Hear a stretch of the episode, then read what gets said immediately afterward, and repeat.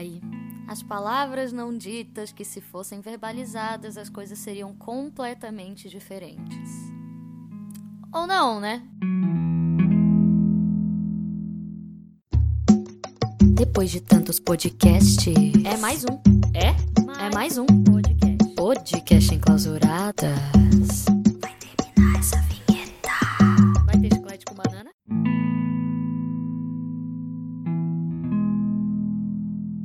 Olá, minha digníssima. Eu sou Luísa Góes e esse é o último episódio do podcast Enclausuradas. Eu sei, eu sei, dói, né? Mas o que que não dói no Brasil ultimamente, não é mesmo? Que, que tá difícil de encontrar alguma coisa. Pois bem, no dia 28 de julho, eu levantei uma pauta lá no meu Instagram e deixei que as pessoas respondessem livremente. A pauta em questão eram as coisas que a gente deixa de falar. Então eu abri uma caixinha de perguntas com os dizeres: o que você gostaria de dizer, mas não disse. E isso não direcionado a mim, cada pessoa com a sua vida, com as suas palavras, com as suas frases, né? Só para deixar bem explícito. E eu recebi muitas respostas e é sobre essas respostas, é sobre essas palavras não ditas que a gente vai fechar o nosso podcast em clausuradas. Então, esse é o nosso último episódio falando sobre as coisas que a gente deixa de falar.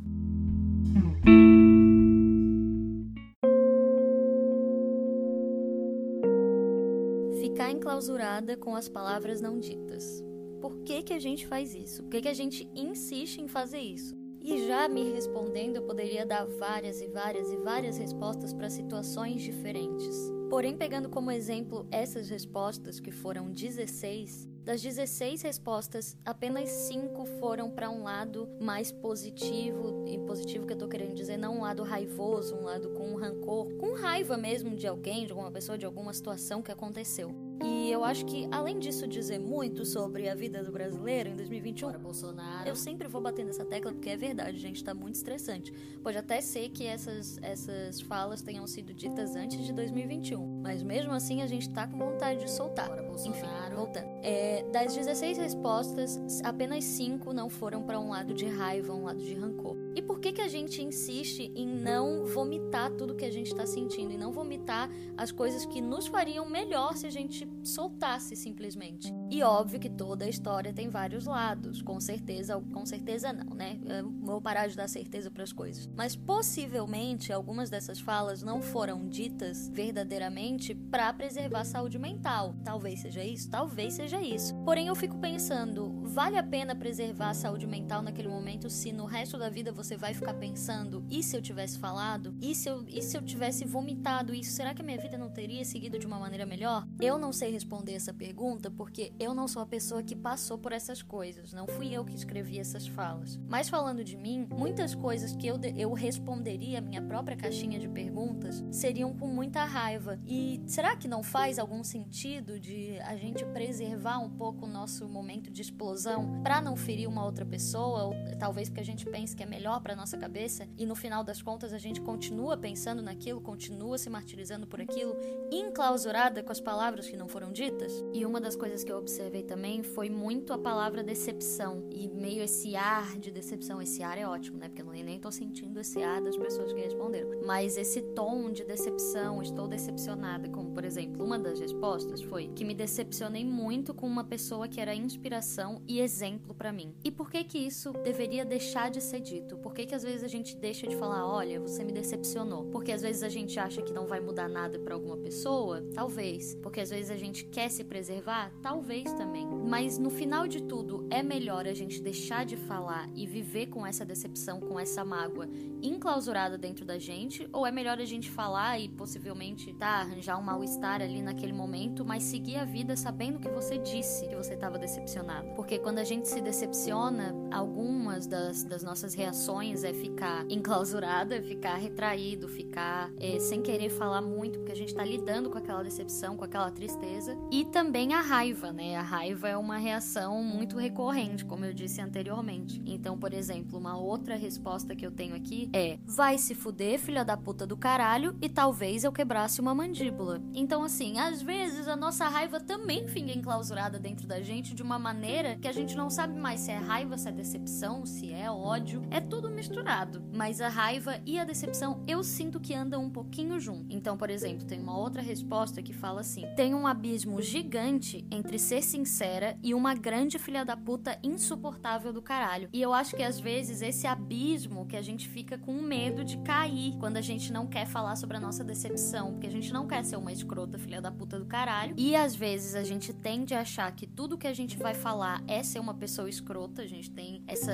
esse discurso. Eu tava falando isso esses dias com um amigo meu. O discurso da empatia, que é ótimo, que todo mundo deve ter empatia, mas o discurso da empatia às vezes deixa a gente cair numa cilada de que a gente falar o que a gente tá sentindo, ou melhor, a gente deixar de falar o que a gente tá sentindo, é porque a gente tá sendo empático com a outra pessoa. Mas daí quem é que paga a nossa terapia? No momento é a gente mesmo. Mas essa resposta do abismo entre ser uma grande filha da puta do caralho e ser sincera, eu acho que diz muito sobre as coisas que a gente deixa de falar. Mas nem sempre. Às vezes a gente pode ser uma filha da puta insuportável do caralho. A gente tem esse direito, todo mundo é filha da puta insuportável do caralho em algum ponto, tá? Vamos desistir de que a gente é muito legal e a gente é a vítima de tudo, porque isso não acontece. A gente às vezes vai ser escrota na vida e tá tudo bem. O negócio é reconhecer. Mas eu acho que esse é um medo que nos impede de falar as coisas. E depois de falar de decepção, depois de falar de raiva, o que que vem? Vem uma necessidade. Então, como diz uma resposta aqui, eu só precisava do teu apoio e carinho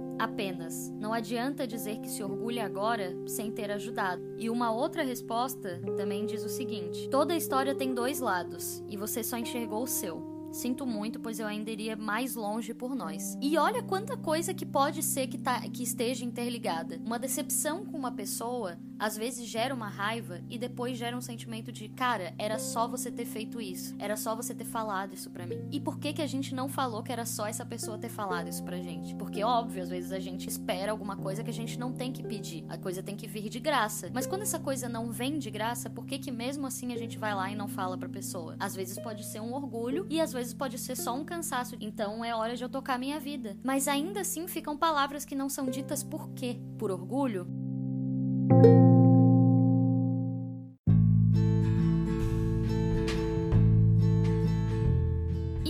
As coisas são. Há 10 anos atrás, eu tinha criado meu canal no YouTube e eu postava vídeos sendo uma criança com 12, 13 anos. E na época, eu tinha visualizações relativamente boas para uma criança de 12, 13 anos naquela época, em 2011, 2012. E uma das respostas foi a seguinte: dizer que era super fã dos teus vídeos e amava o teu canal. Agora te acompanho em anônimo. E isso eu já ouvi de mais de uma pessoa, e na época, se eu tivesse ouvido isso, isso me daria muito mais força e talvez eu não tivesse parado de gravar vídeos. Porque nessa mesma época tinham pessoas que diziam coisas ruins para mim, que não deixavam de falar essas coisas ruins. Então muitas vezes eu recebia comentários ruins e as palavras boas que não eram ditas simplesmente não eram ditas e eu não ficava sabendo. Então um dos motivos de eu ter largado meu canal no YouTube foi justamente por um hate, por comentários ofensivos que eu, que eu recebia e muitas vezes pela ausência de comentários positivos. Então vê como às vezes as coisas que a gente deixa de falar realmente tem muito impacto na vida das pessoas. E não somente agora nessa, nesse lado positivo de via teus vídeos, gostava muito, mas também do impacto negativo, porque às vezes as pessoas precisam receber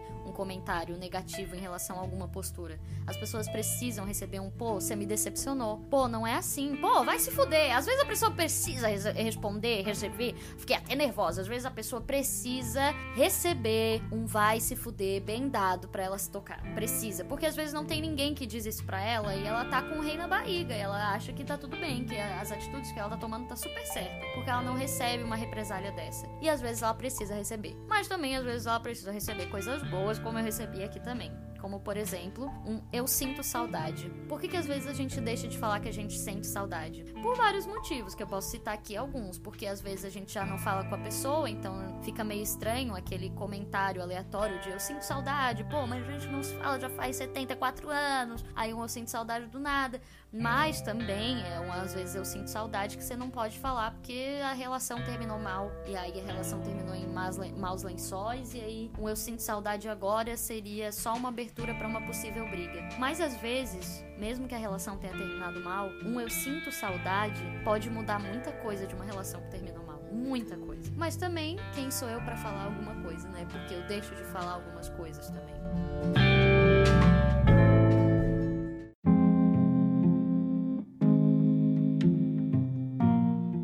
Algumas das coisas não ditas também são em relação a como as pessoas tratam a gente. Como, por exemplo, você não tem o direito de me tratar dessa maneira.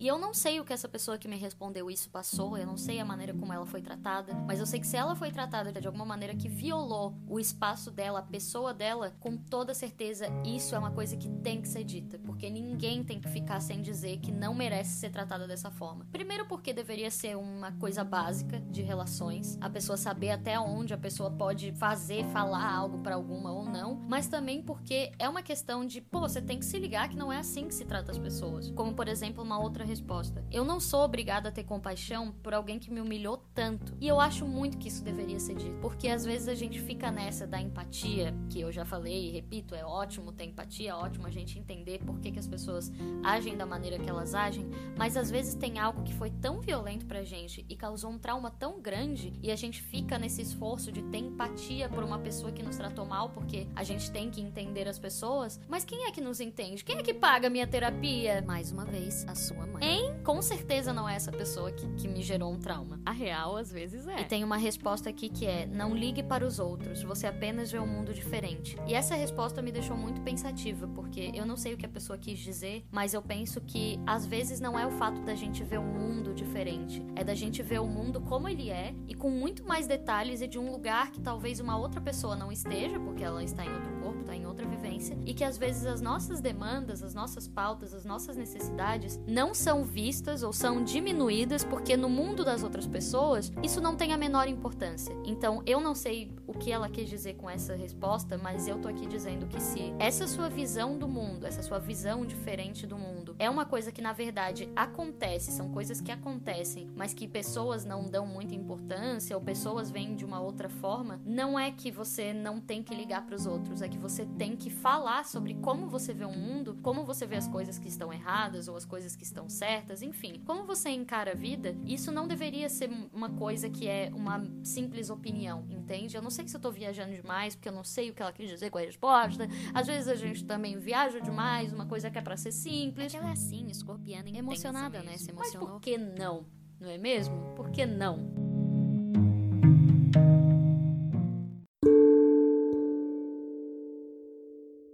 Finalizar o episódio, eu quero puxar uma frase aqui de uma das pessoas que respondeu que é: "Às vezes eu acho que eu não vou aguentar mais e a vontade é só de sumir". Eu não sei o que essa pessoa tá passando, mas eu acredito que quando chega nesse ponto, você tem que verbalizar. Eu acho que já passou do momento da gente parar de brincar com a saúde mental, parar de brincar com essas falas que a gente acha que é algo normal, né? Porque enfim, estamos no Brasil em 2021, mas o que a gente acha que é normal, porque a gente tá mal. E na verdade pode até ser que seja natural você falar isso, mas normal, normalizar a nossa vontade de sumir, normalizar nossa, o nosso não aguentar, aí eu acho que já não dá. Aí eu acho que é o caso de realmente você verbalizar isso para alguma amiga. Se você se você que falou isso na minha caixinha verbalizou isso para mim, tenta verbalizar para uma amiga, tenta verbalizar para alguém que você tem confiança e a partir disso buscar alguma ajuda numa terapia, porque eu acredito firmemente que muitas das coisas que a gente deixa de falar é, da, é justamente do nosso impedimento de falar coisas que nos machucam, de nos falar, de falar coisas que é, são tristes pra gente verbalizar, mas que a gente precisa falar. Porque se a gente não falar, ninguém vai adivinhar e ninguém vai falar por a gente. Então, como diz uma outra resposta aqui, às vezes um eu acredito em ti vindo de alguma autoridade de respeito, entre aspas, muda tudo. E isso fala não só da nossa necessidade de ter uma credibilidade vindo de uma pessoa que foi colocada numa posição de autoridade,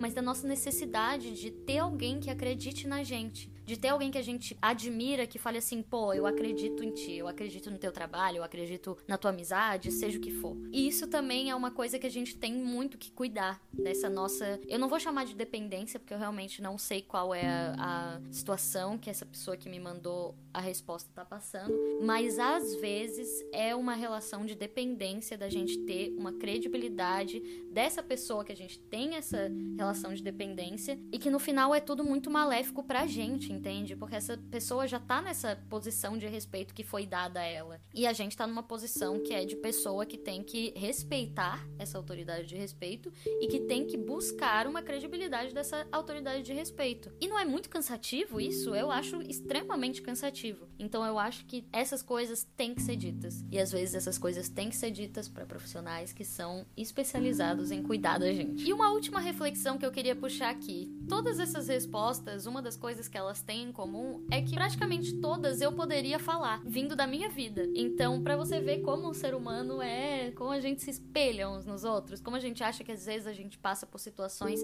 que só a gente passa e só na intensidade que a gente passa, e na verdade tem muita, muita gente passando pelo mesmo e tem muita, muita gente querendo falar as mesmas coisas que a gente. E para finalizar, eu quero dizer uma última frase que a Jade, eu vou até falar, foi a Jade, parte da produção da Mostra Camaleoa que mandou. E às vezes tudo se resolve com mais belo, mais gostoso e mais forte.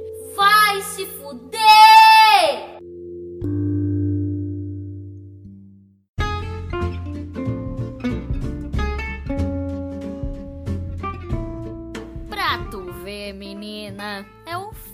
Podcast. Gente, chegamos no final desse episódio. Eu quero muito, muito, muito agradecer primeiramente a Mostra Camaleoa, a Bea, a Tainá, a Jade, por toda a parceria, pelo convite. Eu tô muito, muito, muito feliz de ter feito parte desse processo maravilhoso que começou, pelo menos começou comigo, né? Desde o processo de roteirização dos vídeos, a gravação, a gravação dos podcasts, todas as conversas. Muito obrigada, meninas. Vocês, eu já falei isso para vocês, mas eu preciso frisar aqui que essa mostra me levantou de várias formas e artisticamente, principalmente artisticamente falando. Então eu sou muito, muito, muito grata. Segundo, sou grata a vocês que me ouviram. Vocês que me ouviram? Vocês que me ouviram? Eu tô certa no português, já não sei de mais nada, gente. Mas eu sou muito grata a vocês que me ouviram nesses três episódios, nesses três dias. É isso, gente. Eu sou, eu sou muito grata. Gratidão, gratidão, luz. Muito obrigada por tudo. Me siga nas redes sociais no Instagram, né? Que é o que, é o que eu tô usando agora, que é arroba luisagóis, como tá aqui no podcast e siga as camaleoas mais lindas desse Brasil.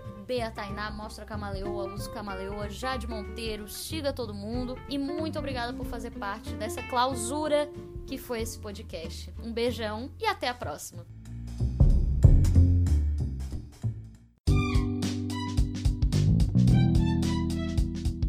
Mas a gente não ia finalizar sem a nossa banda preferida. Pode entrar chiclete com banana!